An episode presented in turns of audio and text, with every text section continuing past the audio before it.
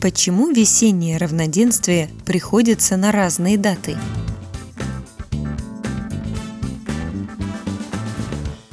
Весеннее равноденствие – это день, когда Солнце пересекает небесный экватор, и длина дня практически сравнивается с длиной ночи.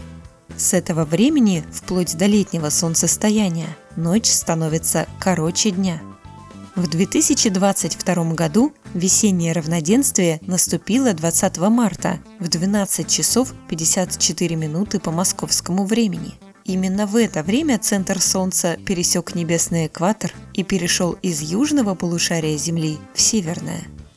Из-за того, что промежуток времени между двумя последовательными прохождениями Солнца через одну и ту же точку равноденствия не совпадает с продолжительностью календарных лет, Моменты равноденствия из года в год перемещаются относительно начала календарных суток.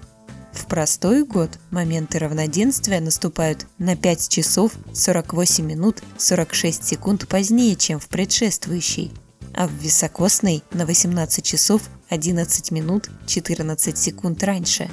Поэтому моменты равноденствия могут приходиться на две соседние календарные даты. Это период между 19 и 21 марта.